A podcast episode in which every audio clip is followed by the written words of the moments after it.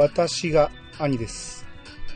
えー前回お伝えした通り、えー今回はカメラを止めるな会ということで、えーゲスト3人お呼びしております。えまずはこの企画をね、持ち込みしてくれた、えエクセルシオさんです。どうぞ。はい、こんばんは、エクセルシオです。某、えー、国民的オンラインゲームでは遊び人という職業が、えー、実装されましたが、リアル遊び人エクセルシオです。よろしくお願いします。はい、お願いします。あの、今回ね、あのー前にエクセルショーさんと話した時に、カメラを止めるな見たかと言われて、で、あれちょっと、その、ぜひ、イヤサガで取り上げてほしいって言ってくれて、そうですねう。ん、それなら、エクセルショーさん出ますかっていうことになって、もう、もう2週間ぐらい前の話ですけ？ど、そうですね。すぐ決まりまして。で、その時に、エクセルシオさんと、えー、このネタはん、ちょっと話したいよねって言ってた方が、えー、二人目。小豚健さんです。どうぞ。えー、こんばんは、小豚健志です。あのーまあ、小豚さんとエクセルシオさんで、えー、カメラを止めるなの話をちょっとしてたんですか？小豚さんが、なんうか、ツイッターで、うんそのカメラを止めるなの、うん。話す回を、うん。飲み会みたいなのをするっていうのを、うんたまたま見て、うん。ああー僕、僕、小豚さんと多分家500キロぐらい離れてるんですけど、機会があれば僕も参加したいっていうそうことを言ってた。ねで、えーまあ、このあ兄さんの番組で、それが、ちょっと現実になったっていうか、ほうほうほそういう感じですね。はい。そうですね。なるほど、なるほど。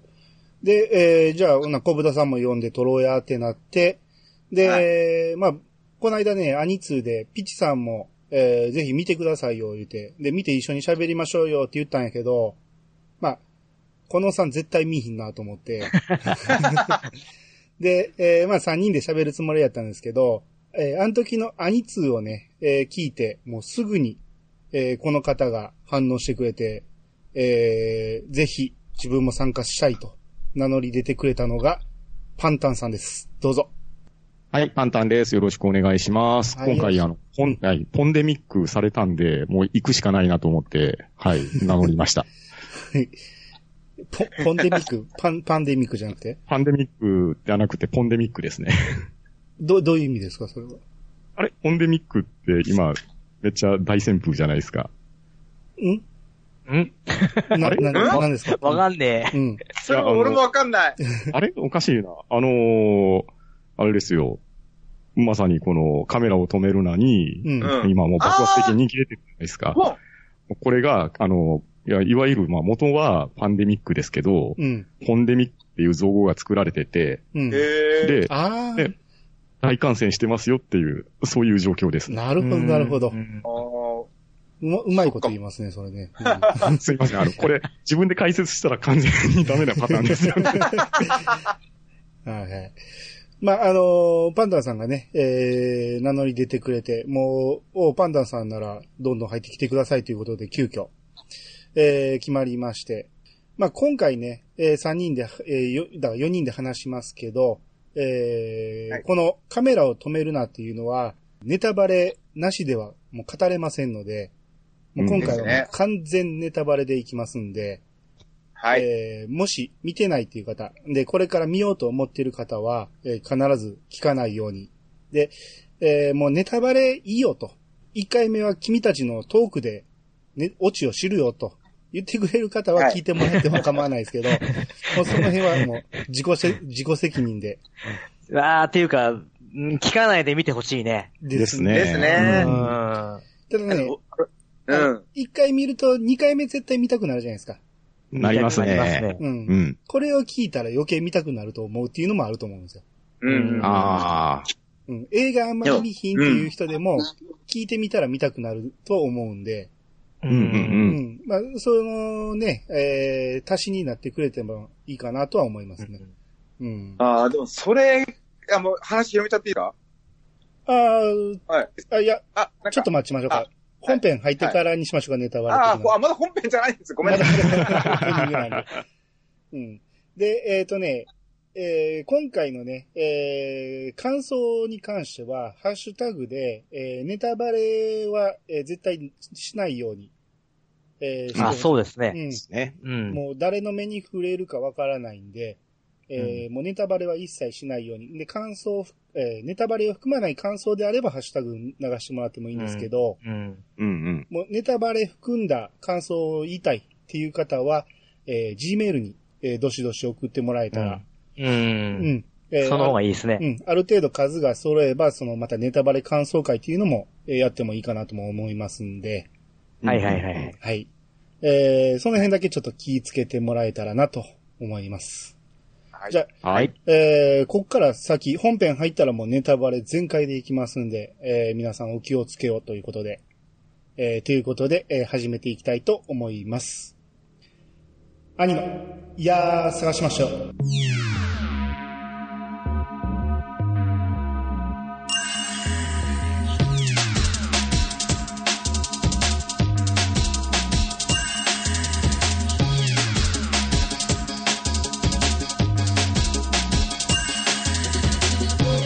この番組は私兄が毎回ゲストを呼んで一つのテーマを好きなように好きなだけ話すポッドキャストです。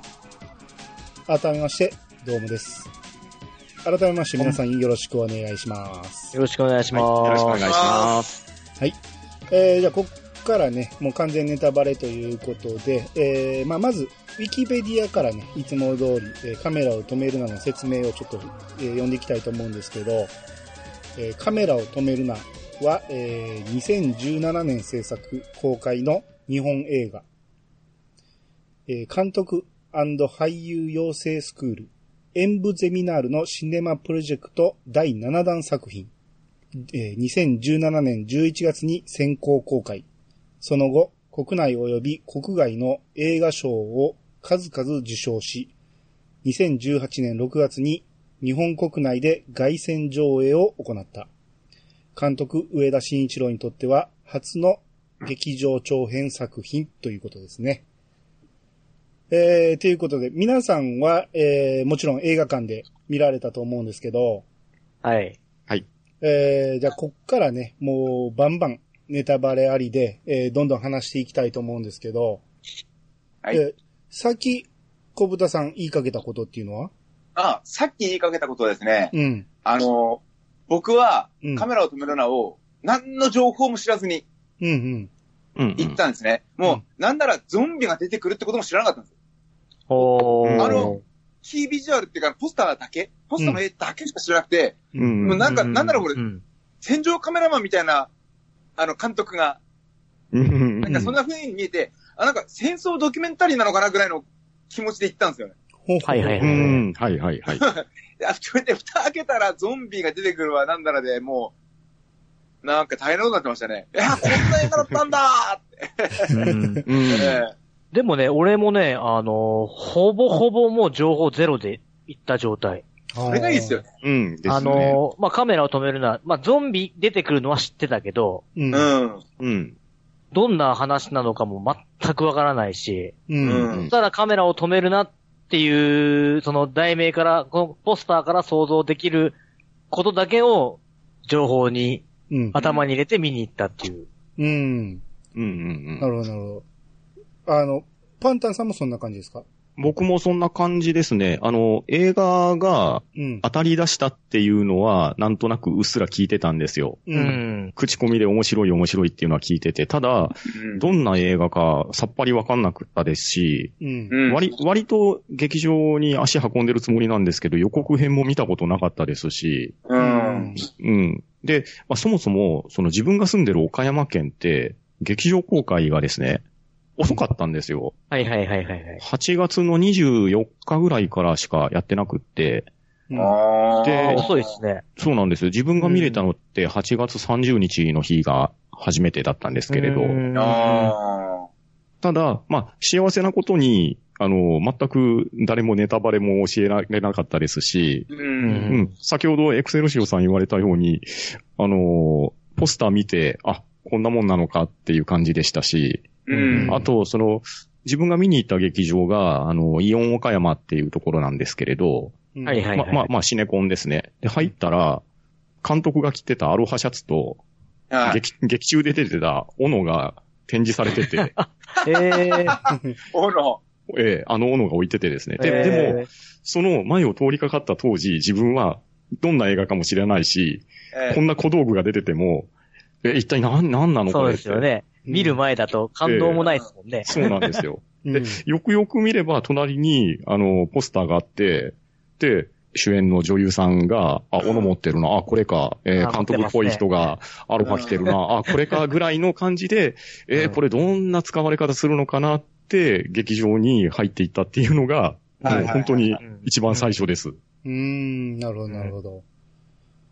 僕はですね、もう、かなり話題になってて、で、エクセルショさんが言ってくれた時にはまだ見てなかったんで、はいはいはもう、い。もうテレビでもバンバンやってて、あのー面白い面白いって取り上げられてて、うんで、えー、ポッドキャスト聞いてるとね、ちょこちょこね、えー話題に上がってて、で、結構ね、あの、ネタバレはないんやけど、ワンカットでうんうんうん30何分撮ってるとか、はああ。そっから二段構えで、えーはい違う内容に入っていく的な感じで、2回始まるみたいな。まあ、それは公式でも言ってたけど、うんうんい。。ああ。だけど、もうまあ、そそ、そこら辺の情報は持ってみたってことそうそう、ですね。持ってたんで、ー。もう最初から、もう、始まった途端から、大体うんこう来るやろうなっていうのを予想してしまって、しまってたんですよね。あああ。うんだから、その辺で言うと、小豚さんとか、そのエクセルショさんみたいな、その、えー何も全く情報入れずに見てたってわけじゃないんで、その辺ちょっとね、うん損してたかもしれないですね、僕はね。うーん。ああ、なるほど。うん。まあ、えー、そんな感じで見まして、大まかなちょっとストーリーっていうか、えー、ちょっと説明してみますね。はい。えー、まず始まって、えー、ゾンビが女の子を襲っていると。で、そういうシーンから、えー、それがカメラ、えー映画の撮影だったということになって、えー、そこから、えー、休憩入ってる間にゾンビに襲われて、で、そのままずーっとワンカットで、えー、カメラ、えー、カメラを止めずに、ゾンビと戦って、えー最後女の子が生き残ったという話で一旦止まりまして、えーそこから、えーシーンが変わって1ヶ月前のシーンになって、監督役だった人が、えー実際に監督で、えーまあ、は冴えない監督なんですけど、えーその人が、えーゾンビ映画、ゾンビテレビかな？の、そうですね。テテレビのゾンビ専門チャンネルでしたね。の、うんう。ん。の、えーワンカットで撮る。しかもそれを生放送で撮るっていうのを言われて、で、それを、えー最初は断ったんですが、えーう後にその娘が、えー憧れてる俳優が出るということが分かって、えーちょっと娘にいいか、いい格好したいということで受けて、で、えー受けてみたら出てくる俳優、キャストたちがもうものすごい癖者で、えーもうこれは大丈夫かっていう感じで、で、もう始まってしまったら、もうドタバタになってしまったっていうところで、えー最初のね、えー流れたワンカットのシーンにかなり違和感がいろいろあったんやけど、それがどんどん回収されていって、最後、綺麗に収まるっていうストーリーですね。そうですね。うん。ですね。うん。まあ、こんな感じで、えーストーリーになるんですけど、最初皆さんね、このワンカットでゾンビシーンあったんですけど、その辺はどういう風に見られました？うーんと、僕は、うん。なんかまあ、低予算映画にありがちな手法、まあありがちっていうか、バンカットってめちゃめちゃ難しいと思うんですよね。うん。で、なんだろう、本当に撮影現場にゾンビが出たっていう設定じゃないですか。うん。うんうん。で、監督が途中でカメラを止めるなって言って、あの、カメラ目線になって指さすシーンがあったじゃないですか。はいはい。はいそうはい。いうのがあったりして、なんか、カメラマンのそんは絶対あの、映らないんですけど、う。うんん。なんか不気味な存在としてそこにあって、うん。なんかもしかしたらカメラマンが黒幕かなとか、なんかゾンビの、うんうんうんなんかカメラマンは絶対そこにいるはずなのに、もう存在は感じるうん。のに姿が見えない。うん。うんうん。っていうのがずっと続いてたので、うん。かなーなんか、そんな、うん。もう僕はね、正直ね、もううね、ん。何このクソ、クソみたいな、何このクソみたいなゾンビ映画っていう感じでうん。見てましたね。あそ、それはでも正しい見方でしょうね。うん。うん。うん。これいつになったら面白くなんの？みたいな。いうん。つになったらこれは盛り上がりを迎えるの？みあたいな。でもでもわかるわかる。ううんん。あの、どうしても B 級 C 級が拭えないですよね、最後。そうですね。う。うんん。やし、その、ほんまに違和感だらけなんですよね。そうそうそう。そうですね。変な間だったり、その、キャストが変な動きしたり、うん。そうそうそうそうう。ん。もう、あとなんか、つりつまが合わなかったり、なんか、うん。突然なんか、外に出る、外に出るって言い出して、う。うんん。なんか意味が分かんなかったり、それが。うん、そうそうそそうう。そうそう。ちょっとってなんだよってね。外は危険だって言ってるのに、うんうんそうそういきなりそうそう。飛び出してくやつとか。そうそう。そうそうそうそうそうそそうの、みんなね、そのゾンビが出た言うて、こう、慌ててんのに、あの、音声ですよね。音声うんが、一人でポツンとずっと座って何かうつむいてる。っていうかあの人が何の役割のために存在しているのかが、そうそうそうそうそうそう。あいつ何してんねや。一言も喋らないし、存在感も薄いし、うん。お前何人のためにいるんだよ、みたいな。そうそうそう。ほんで、ほんで、ふらりと出ていこうとするし、うん。で、それを止めようとするし。止めますしね。うん。んそうそうそう。もう何のこっちゃねんの連続でしたよね、最初はね。そうですよねうんううんん。なんのこっちゃねんの連続だし、うんこれ映画見たことない人この放送聞いてても、なんのこっちゃねんだって。見た人が聞いてれば今多分一緒に笑ってるよね。あうんーですね。うん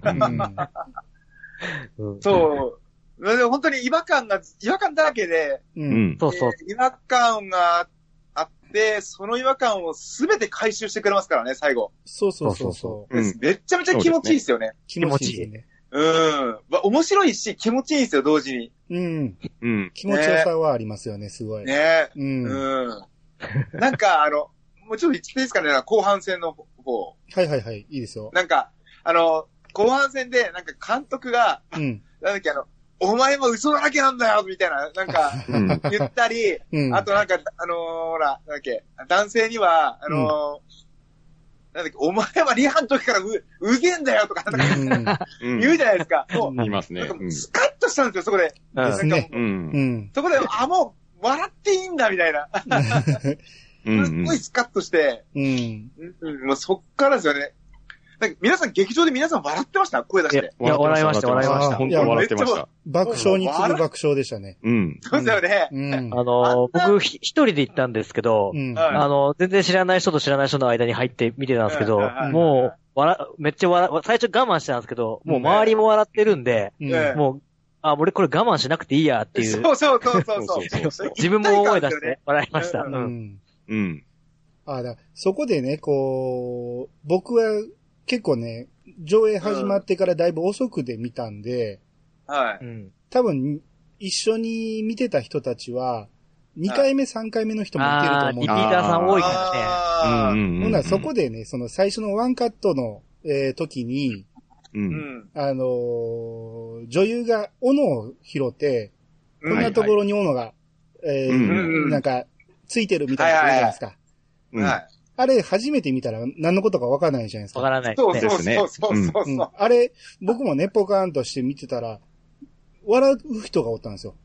うん。その我慢できず吹き出すんじゃなくて、普通に笑うから、うんお前それあかんやろと思ってたんですよね。はいはいはあっこは何があっても我慢せなあかんやろと。い。初めて見る人がおんねんから。ええう。んうんあれはちょっと腹立ちません。で、その、1ヶ月前に戻ってからは、もう、うん一つはい。一つのシーンが全部意味がわかるから、うん。うん。ポンのシーンとか全部、もうね、はいはいみんな声出して笑ってたんで、あのはい。辺は良かったんだけど、うんあのね、ワンカットのところは絶対笑うべきじゃないですよね。でも、でも今、もし、うん。あの、二2回、二回見た人います？いや、2回目はまだ行ってないですけどあの、もし今、2回目見に行ってう、ん。あの、おばさん出てきて、うん。ポンって言ったら、その瞬間笑いますよ笑いますね。うん笑っちゃうね。うんいや、だからそれがね、我慢できず、プって吹き出してしまうのは、しゃあないと思うんですよ。うん。普通に声出して、あははって言ってたから、それはあかんやろうと思ったんですよ。まあまあ、そう。まあね。うんまあ、モラルとしてね、2回目見るモラルとしてね。そうそうそうそう。そうですね。うん。もう思わずね、吹き出してしまうのはしゃあないと思いますわ。う。うんんあのポンのおばさんが出てきて、ポンやったら絶対笑うよね。うんあれもうはね、これ想像しただけで笑っちゃいますよ、今。あれはでも、ほんまにあのワンカットの時の最初のポンを見た時は違和感でしかなかったですもんね。もう違和感でしかなかったよね。ですねうん。そんな、そんな護身術見たことないぞと思うし。うんあれはでも、あの、最初の廃屋のシーン、浄水場のシーンですけど、はいはいはい。えー、あそこでね、こう、やっぱり間がやっぱりおかしいじゃないですか。おかしかったですね。ううんん。何かを待ってるとか、あとドーンってなったのに、うんうんうん。みんなびっくりしてるけど、それが何だったかを言わないとかね。う。うん。うんん。で、えあの、後のね、メイキングのところでようやくわかるんやけど、うんうんう。うんん。そういう、その、最初見てる間はもうずっと、ハテナハテナがずっと続いてるっていうところが、ここはほんまに、ようできた、えーシナリオなんやなと。そうですよね。うんですね。うん。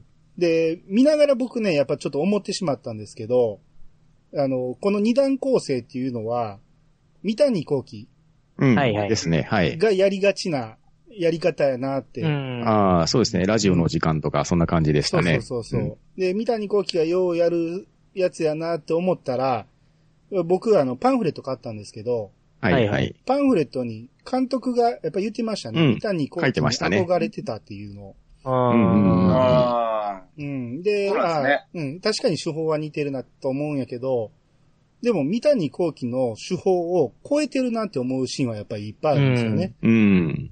結構なんかその、まあ、あの、もう言っちゃっていいんだけど、最後に、そのなんだ、ひっくり返ってくるっていう映画って結構あるじゃないですか。はいはい。だけど、ここまで長いストーリーをここまで取り返してくれる映画は初めてだった。うん。あうーん。ですね。で、うん。二段構えって言われてるけど、実は三段構えであって、そうですよね。三段ですよね。う。うんん。あの、まあ、一つ目の三段は、その、最初の、えー一番最初のシーンで、その、ゾンビが襲ってるっていうのを撮ってる。うん。えーだからゾンビが女の子を襲ってるっていうのは一つの、劇、えー劇内劇なんですよね。うん劇大劇ですね。うんはい。ね。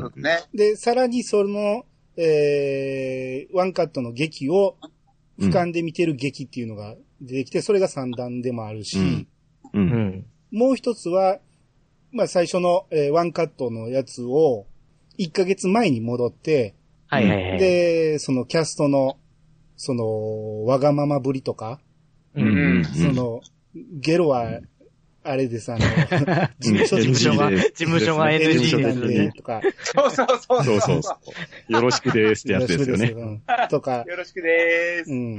あとあの、カメラマンがね、酒でね、とうか、ん。あアル中のね？アル中のやつとか、ん。うん。あとはあの、水がね、軟水じゃないと飲めないっていう、そうそう。そうそうそうそうそう。メメール送りましたよお腹壊しちゃうってね。そうそうそう。あんなんなんかの、振りも、まだ、その、二段目でもまだ振りがあるんですよね。うん。うん。ですね。そう最終的の三段だらけですよね。そうう。ん最終的の三段目っていうのは、そのワンカットをもう一回俯瞰で撮り直して、あ撮ってるところを俯瞰で見るっていうのが、うん。うん。うん。えー三段目になってるんで、三段構成なんですよね、これは結局。ですね。そうですね。ううんん。だからこそ、えー深い、えー内容になってると思うんですよ。う。うんん。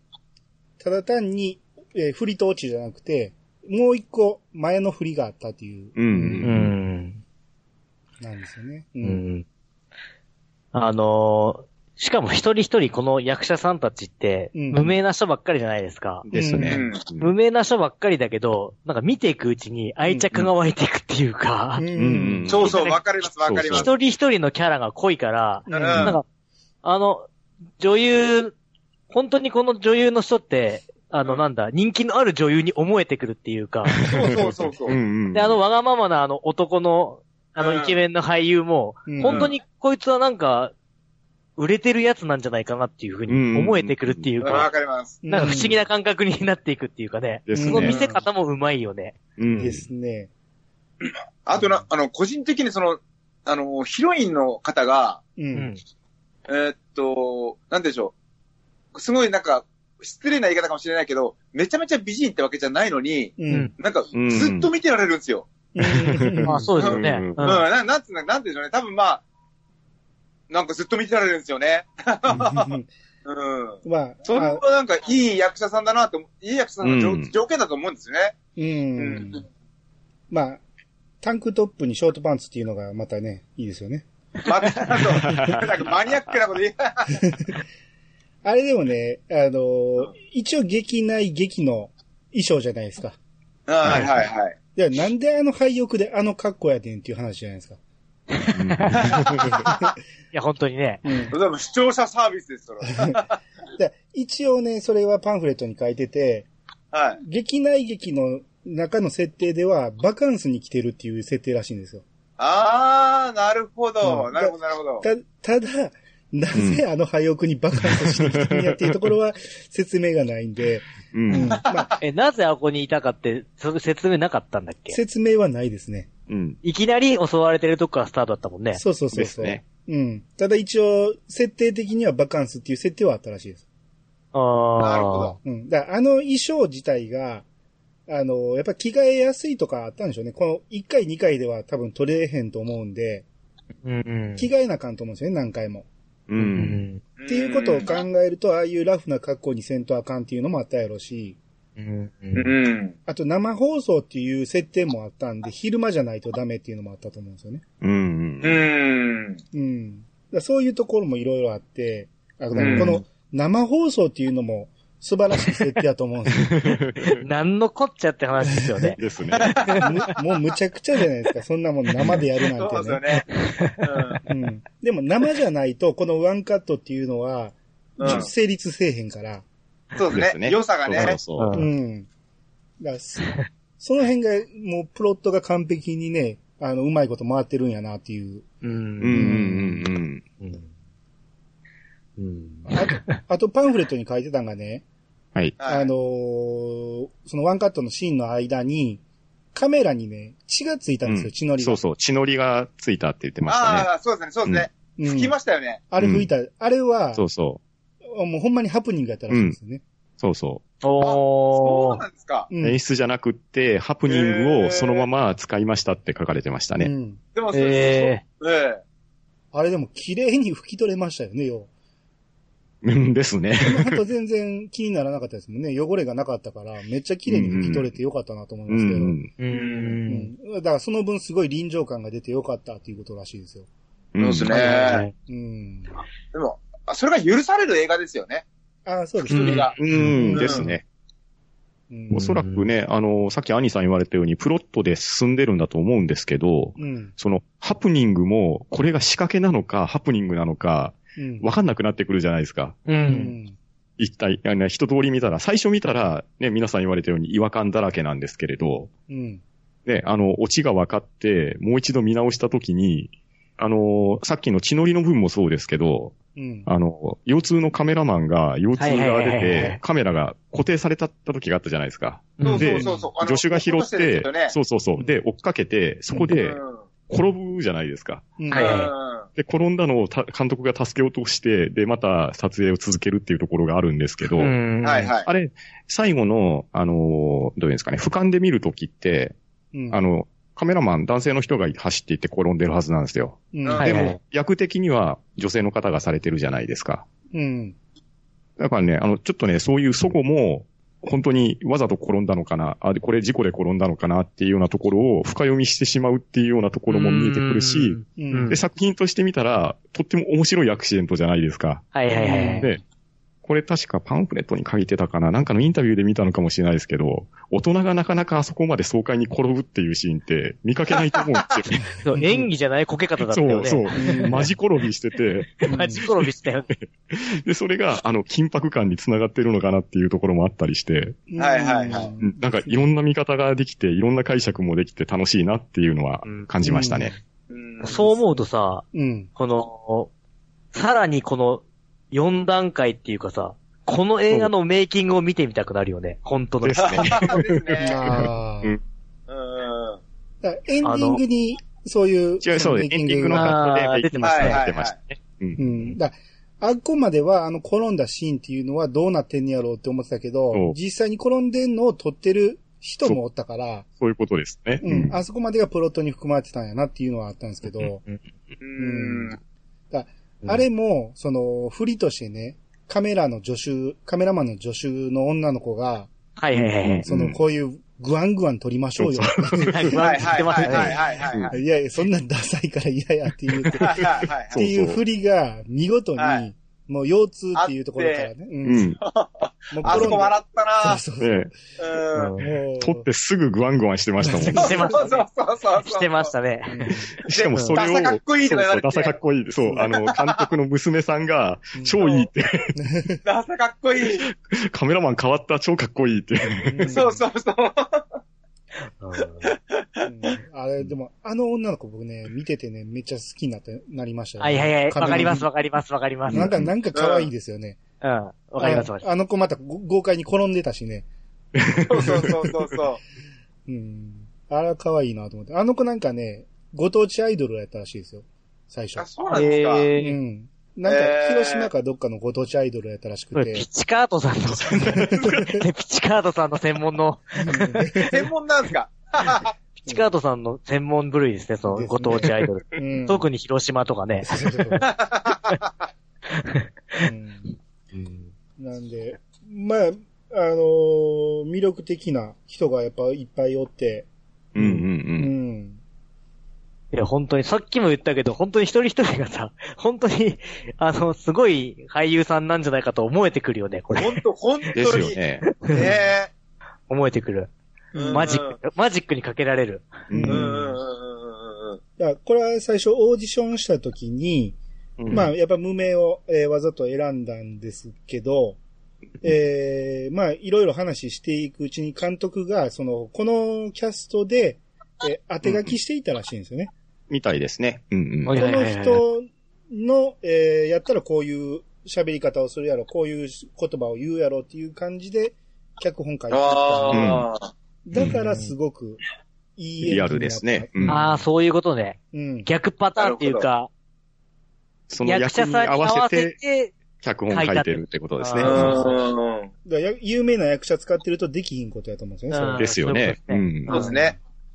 うんあとね、あのー当初、メイクと監督役がおったじゃないですか。はいはいメイク役、はい。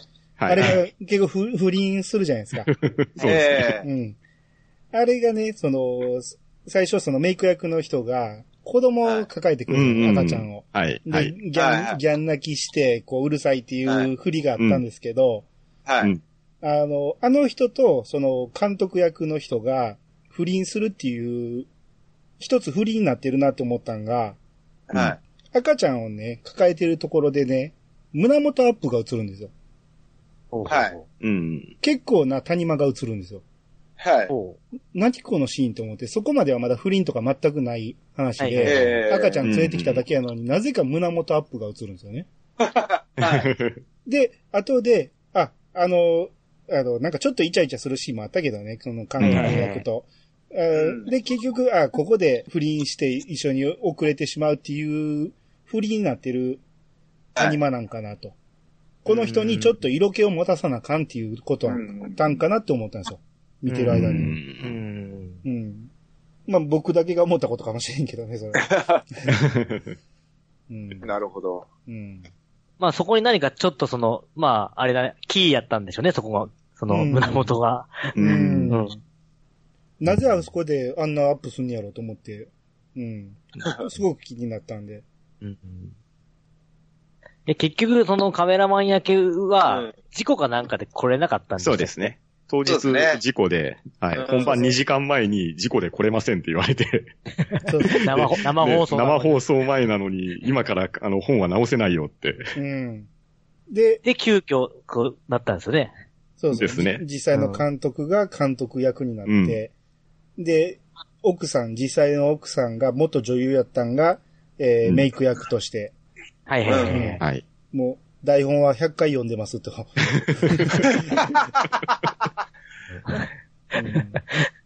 最高ですよね、もう。最高ですね。ですね。は最初は言わないんですね。その、この、元女優がなぜ辞めたかっていうのを言わず、うん、でしたいそうですね。うん、話が進んでいって、なそうですね。後でわかんねんけど、役に入りすぎると。うん。ううんん、我を失って、だからこれが、その、えー暴走して、うん。うん、ゾンビをもうね、飛び蹴りしていくし、はいはいはいはいはい。で、最終的にね、女の子を殺しにかかると、うん。うん。ううん。ん、いうところまでが、あもういい振りが効いてるんですよね。う。うんん。そうですね。うん。なんかあの、奥さんがあの、なんだっけ、全部ぶっ殺してやるみたいなこと言ってそうそうそう。最初、最初はあの、頼もしいなーこのメイクさんって感じだったのに、うん。二回目はもう、お母さん、ウケるわ、みたいな。うん。ねえ。あそうだね。その最初の、その、最初の40分だと、いきなりそのメイクさんが覚醒したみたいな感じになっそうそうて、そうむちゃくちゃ、むちゃくちゃ強くなったみたいな。。そう。全然意味が違うんですよ、同じセリフでも。違いますね。ねうん。それも楽しいとこですよね。うん。うん違う意味に聞こえてくるっていうセリフ？二回目は。うんそねう。ねえ。あのこそう。本当にメイクさん覚醒したと思ってましたもんね、もう。メイクさん覚醒して、むちゃくちゃ強くなったもんね。かっけですね。えって。突然強くなったよ。うんほんで、もうね、抑えが効かんくなって、ほんまに一回気絶させるんですよね。ですね。気絶しましたね。はあ で、パッと目が覚めて、あの、カメラにね、映って、で、なんだあれはみたいなのが言ったんい。ですね。そうそうそう。うんですね。うんあと僕ね、気になったんがね、はい。あのー女優の女の子が、一回、はいち小さい小屋に入るじゃないですか。はいはいはいはういはい。ん。はいはい。で、はいはい噛まれたと思った足を見たら、メイクだったやつですね。うんそう、それがメイクやったって言ってペリペリって剥がすじゃないですか。はいはいええ。あれは、うん。ど、どういう意味なんですか？あれはどこで、自分は噛まれたと思ってる演技をせなあかんじゃないですか。うん。はいはいはい。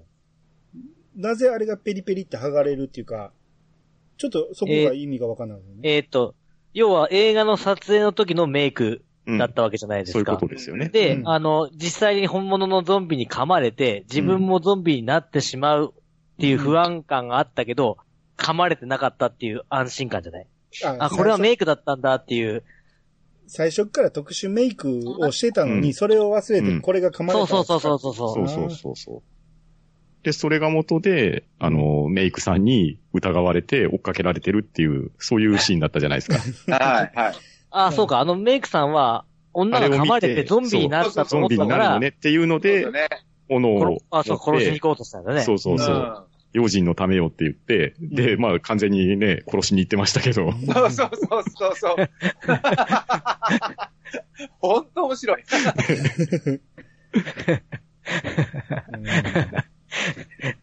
思い出したけど笑っちゃうもんな。っていうか、これ、これさ、ちょっともう、あの、放送の話の順番むっちゃくちゃになるけど、うん。あの、俺兄さんに、あの、うん。この、やろうよって言ったのは、もう誰かと喋りたくて喋りたくて、もうありますよこの映画を見たら。もう、うん。でも自分の中でそのネタバレしちゃダメだっていうのあるから、うんそのツイッターとかでその、あれできないから、そう。誰かに見させて、それに誰かに見させて喋ろうっていう、うん。それしかないから、もう、だから兄さんに、見たら話そうって、そういう、本当にかけた。誰かと喋りたくて喋りたくて。たまらないですよね、本当に。そうそうそう。本当に、もう、い誰かと喋りたいんだけどなんかもう、見てない人には何も言えないってそうそうそうそう。そうなん本当なんか、ただ面白いから見てっていう、うんなんかもう本当語彙力のかけらもないような感想しか言えない。ですよね。ああの、だから、この、リスナーさんも多う分、ん自分、見た人は、自分もこの、この会話に混ざりたかったっていう人ばっかりだと思うよ。ねあーわかります混ざりたかったっていう。そうねそうね。うん。そうそうそそう。これがまさにポンデミックなんですよ。う。ああ、これがポンンデミックだ。はいなる。ほど、なるほど。もう、もう自分もゾンビですからね、もう次のゾンビを増やしたいわけですよ。はいはいはい感染されてるわけねどんどん感染してもらって、見てもらって、共に語らおうじゃないかっていう、そういう話ですよね。うん。あとあれですよね、なんか、ギリギリ、なんかこう、ツイッターとかにつぶやけるネタバレがポンしかない気もすそうる。本しかない。ポンしかないんですよ。うん。あの、ポンが言えないっていう。そう。本の力ってすごいですよね。あの、映像映像には映ってないのに、あの、画面の端からポンっていう声が聞こえたら、あの、ね、護身術してるようにしか見えないですもんね。そうそうそうそう。うん。ああとあの、プロデューサーかなんかのババアみたいなの、そうあーああ、うんあの関西弁の、うん。あの、髪のなんか、前髪が短い。そうそうそう。あれはどっから連れてきたんだよっていう。あの人のわかる。わあの経歴見たらすごかったですよあのキャラクター。強烈ですよね。えベテラン感すごすぎだよね、あれね。いや、パンフレット見てびっくりしたんですけど、えいやあの方ですね、まあちょっと年齢はまあ女性なんで伏せますけれどえ、え短大卒で、その後ええ金融機関を営業されて、ええそこを裁判所勤務をされた後に、えカルチャースクールで落語を習ったことをきっかけに表現の楽しさに目覚められて、えよくわかんないや。わかんないですよね。で、2016年に、まあ劇団の方に入られて、でそこであの役を演じられたらしいんですね。ええはあの、多分い、ああ、今劇団で。劇団の中はいはいで。はいはいははで、その後、2017年に、まあ、発明王っていう、まあ、これ舞台だと思うんですけど、人型ロボットの役をされて、い。はい。はい、その次は、えー同じく2017年にクリスマスコメディっていう、まあ、これも舞台なんでしょうけど、電気屋の店員役に出演されて、まあ、はい今回映画初デビューらしいんですね。へえ。あの関西弁のババアがえうん。で、あの、あの存在感ですよ。や存在感。ばいっすよね。いや、だから、あの、初めて見る女優さんなのに、うんもうなんていうの、ベテラン感半端ない、ベテランオーラベテラン感がすごい、オーラがすごいっていうの。うん。だそれが2年前に初めて劇団に入ったっていうことやから、ですよ。やばいっすね。すごいよいいですね。うん。シンデレラガールじゃないですか。あの、あと、あの、男の、なんていうの番組制作者みたいな、あの、ちょっとプロデューサー。はいはい。えらい、えらい。チャラめなあれ人。もなんかさ、すごいなんかプロデューサーにか、こんな人いそうだなっていうチャラ、チャラっぽいなんかおじさんみたいな。はいははいはいはいはい。こういう人絶対いるよ、テレビ業界にいるよねっていうような、うんすごいなんかうんマッチしてたよね、あれも。い。う。うんん。だから、あの、ゲロ NG って言われた時に、うん、はい、カットって言ってましたからね。これカットでって言って。そうですね。うん。もう監督に相談なしで速攻決めましたからね。うんうんううん。ん。うん。ああいうね、こう、撮影の裏側的なところ、ううんん。うん。だ僕、あの、NHK のね、あの、ワロテンカの撮影を見てきたはいはいはいはい。なんとなくこう雰囲気がわかるんですよ。まあはいはいはい規模は全然ちゃいますけど、ああ、こういう感じなんやろうなっていうのがすごくわかるんですけど、うんそれをね、、あの、木村拓哉がコメントを残してて、その、うん自分たちの現場の、あの、恥ずかしいシーンなんかをすごく見事に描いてるって言ってたんですよ。ああ、はいはい。言われてましたね。まあ、木村拓哉の現場でもあの雰囲気があるっていうことなんだよね。あーそういうことなんだ。ね。うん。うだかん。らそっか。うん、この作ってるスタッフたちも自分たちが普段やってる職場を、うん。うん。うん、あの、コメディ化してるわけやから、はい。あのも、僕らはコメディとでしか見ないけど、う。うん芸能人の方らの人って、うん。自分たちのそのやってることと映して見てるよね、きっと。うん。ですねうんなんか本当に半分舞台裏でしたいなね。うんうんうんあのやたらと芸能人の人の評価が高かったじゃない、この映画。すごうんく。ですね。うんうんそういう、俺らにない見方もしてたのかなっていうのを今はちょっと思った。うん。そんな感じしますよね。うんなるほどね。実際でもあんな監督さん、あんな立場弱くないやろ。そうですね。いや、でもむちゃく、ちゃ、カラオケ映像とか、うん。ああいうあの、再現 VTR とかやったら、もう、ほんまに安い、早い、で、そこそ質こそこそこ で。そうで、そう。撮っていかなあかん人いっぱいおると思うんですよね。はいはいはいはい。うんだから、こう、よそ見してる間に、監督これでいいですか？言ったら、はい、オッケーみたいな感じのうん人も、実はおるかもしれないですよね。うんううんんその辺のあるあるが、意外と使われてるかもしれないですよ。まあ確かにね、うん巨匠って言われるぐらいの人になれば、うん権限持ってるかもわかんないけど、うんうん。意外とこういう監督さんがいっぱいいるのかもわかんないね。僕らの知らないとこにはね。そうそううん。だから、ねしあのーこのゾンビチャンネルが立ち上げで 一番大事な、あのー企画、企画やのに、うん。その、多分最初は名のある監督にいっぱい声かけたけど、みんなにこの断られたと、ワンカットでゾンビで生放送なんてありえへん言ってう、ん。うん。うん。断られて、いや、あの、回ってきたのがこの冴えない人。ううん。ん。だからこういう人しか受けないやろうっていうところまで回ってきたっていう、まあ、それも意外とリアルな設定かなと。ですよね。ああうんゾンビチャンネルっていう言葉聞いただけで笑い止まらねえ。やべえ。思い出す。しかも奥さんにね、こ断ったんでしょって言われたのに、実は受けてて、うん。ね。うん。まあまあ受けざるを得ないっていうところもあったんでしょうけれど、ね、で、あの、とても優しい方じゃないですか。うん。はい。ね、まあでも、そういうのを受けざるを得ないっていうところもあり、うんでうん娘さんもそういう監督志望で映画撮られてて、娘さんの冒頭のワンシーンあったじゃないですか。はいはいはい。うんね、あの子供が泣かないのに、あの、ああ。今は戦場なのよとか言って、泣くのを強要してて、うんうんでお母さんに、ババアとか言って、いや、ババアはごめんなさいって あの、ババアはごめんなさいが面白かったですよね。そこ謝んねやと思って。そうだね。そう。で、娘の暴走も止めるような優しさもあるんですけど、うん。いざ急に代役になったら、さっきね、うん兄さんも言われたように、うん、ヒロインに向かって、出すんだよ。そうそう。そうお前の人生は嘘なんだよぐらい言ってましたよね。いきなりあのね、男前に向かってピンタかましたりしますね。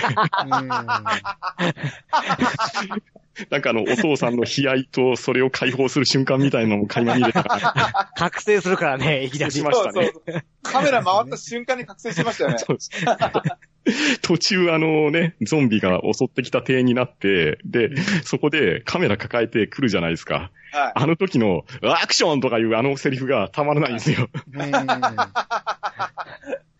あねあ、ああ、面白い。これは結局、面最初、最初この監督は断ったんやけど、やっぱ娘にいい、いい格好したいと。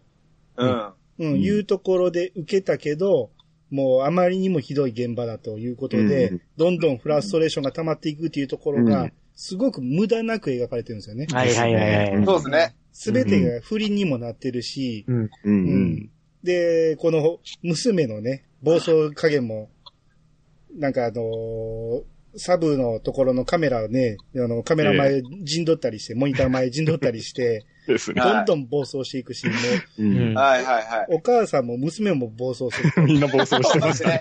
全員暴走してましたね。うん。みんな覚醒していくからねそ。うそうそう。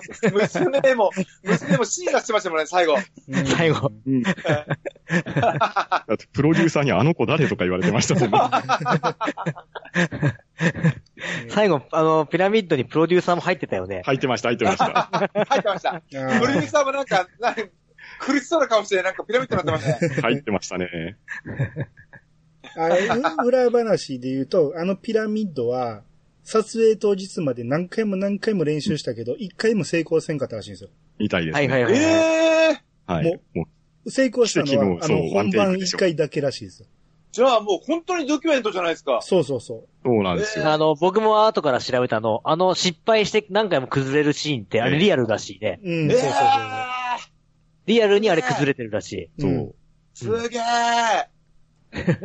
ちょっと感動しました、それは。感動する。んですようんうんそう。だからね、あの、最初の37分間の冒頭のあのゾンビ映画で、はい。な、なんであんなに、はい。ね、あの、主人公、あヒロインが、えーうんで、あの、男前の子に、こう、襲ってこられて、で、さあ、振り上げよう、噛まれようっていうところで止まって、で、また、あそこの間が何なのかなっていうのが、うんね、あの、場面が変わって、あの、ピラミッドを組み立てて、崩れて、また立ててっていうところになってくると、笑いが一気に感動に転換されるわけですよ。そうそうそうですね。感動にね。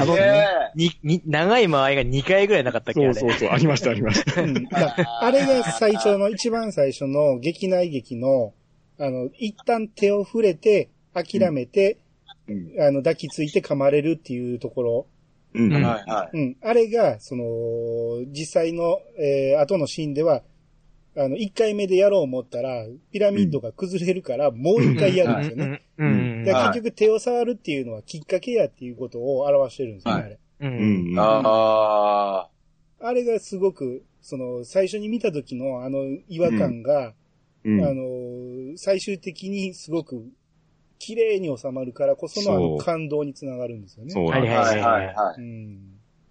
いや、ほんと違和感だらけの違和感をすべて回収してくれるから、すっきりするよね、うんほんとにね。するんほんですよ。とう。んねえう。んねそうそうそうそいや、んで、このパンフレットにも書いてあるんですけど、これはもう、この作ったスタッフたち全員のドキュメントであると。うん。この映う。画はうん。いやー。うん。でしょうね。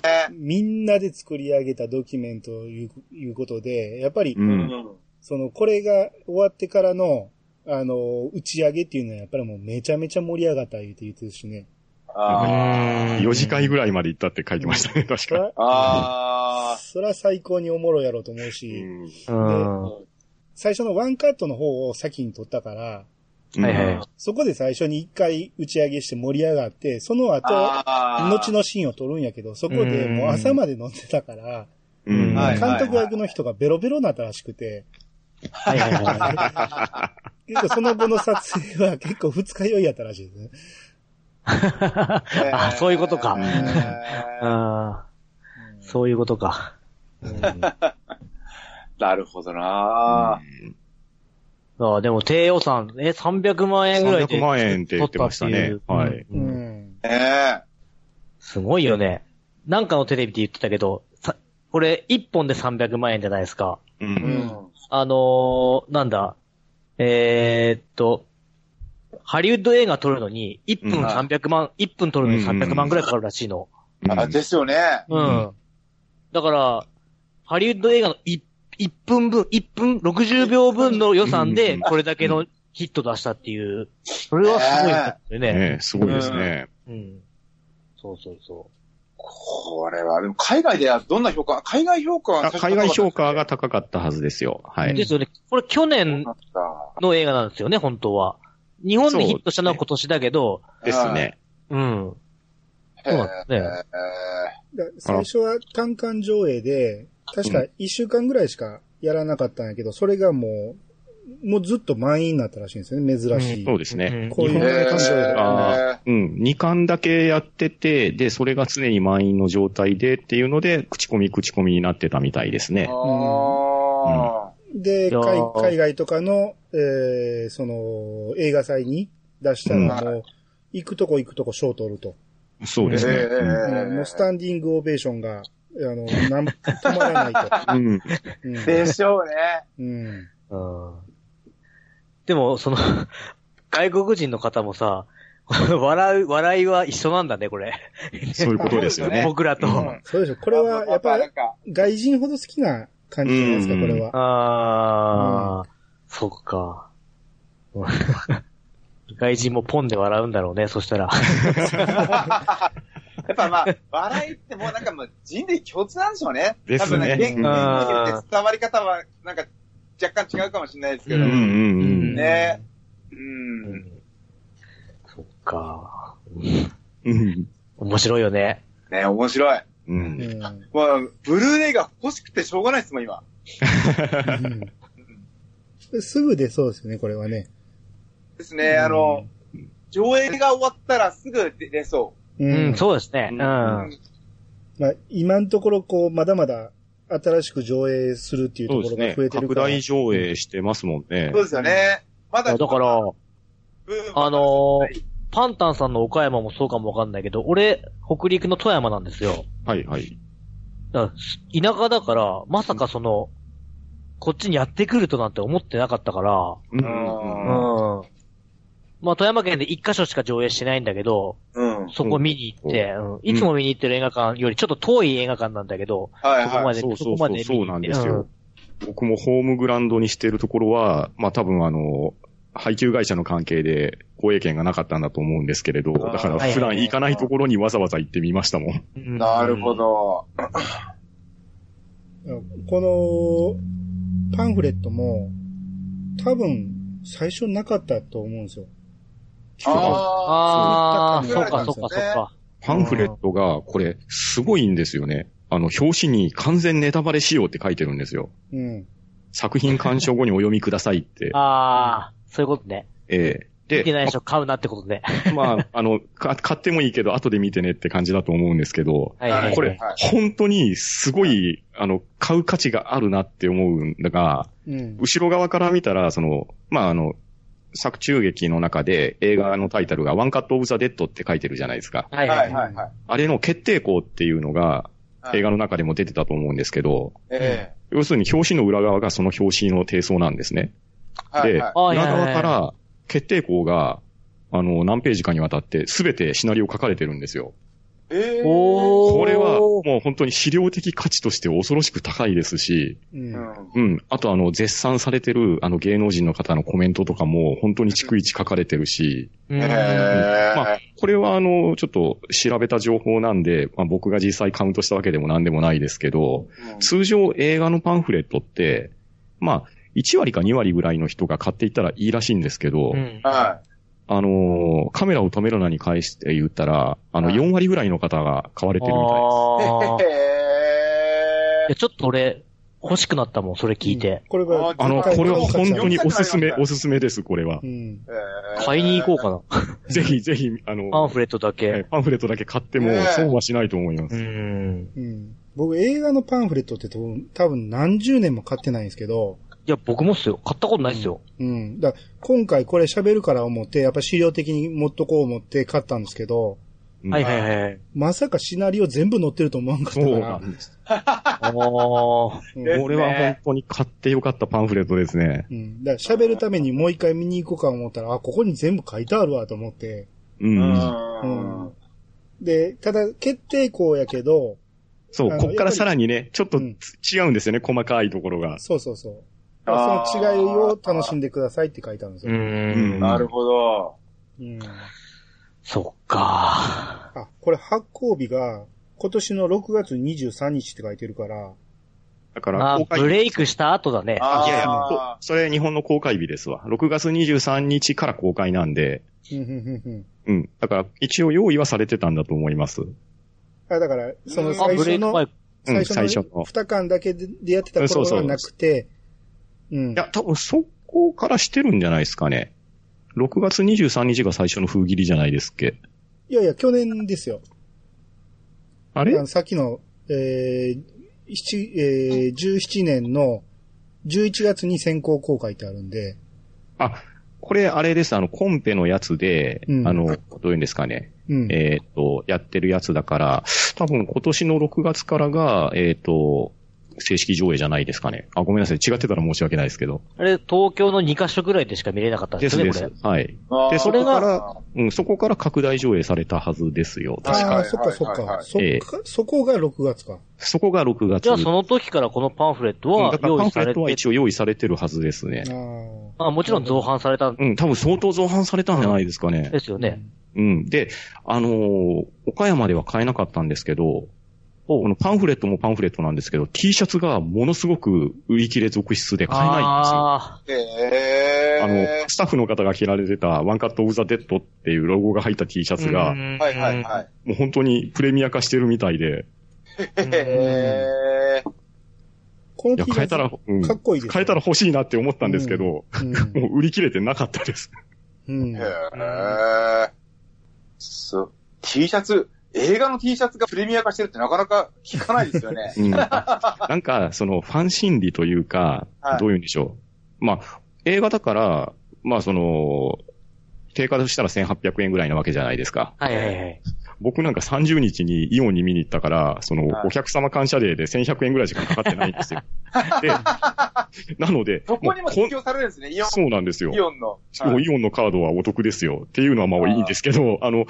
要は、こんだけ面白い映画を見させていただいて、え映画のチケット代だけでは、ペイできないでしょう。だから、グッズを買わしてくださいっていう意味も入ってるんですね。で T シャツとか。で、物販自体が、もうそもそもそんなに大きい当たりが狙えてたわけじゃないと思うんで、グッズが少ないみたいなんですよ。はいはいはあー通常映画のパンフレットとかって裏表紙のところにこんなグッズが売ってますよとか言って、い。ね、入るのが、先ほど言ったように。に、これ裏表紙開いたら、その決定校のシナリオが入ってるんで、はいの紹介ないんですよね。うーんだか。らもう本当に、あの、映画館の物販上に売られているのを買ってあげるしか、なんだ、あうんの、収入を増やす術がない。ももしくは円盤化された時に、もう、あの、ね。山ほど買いましょうという。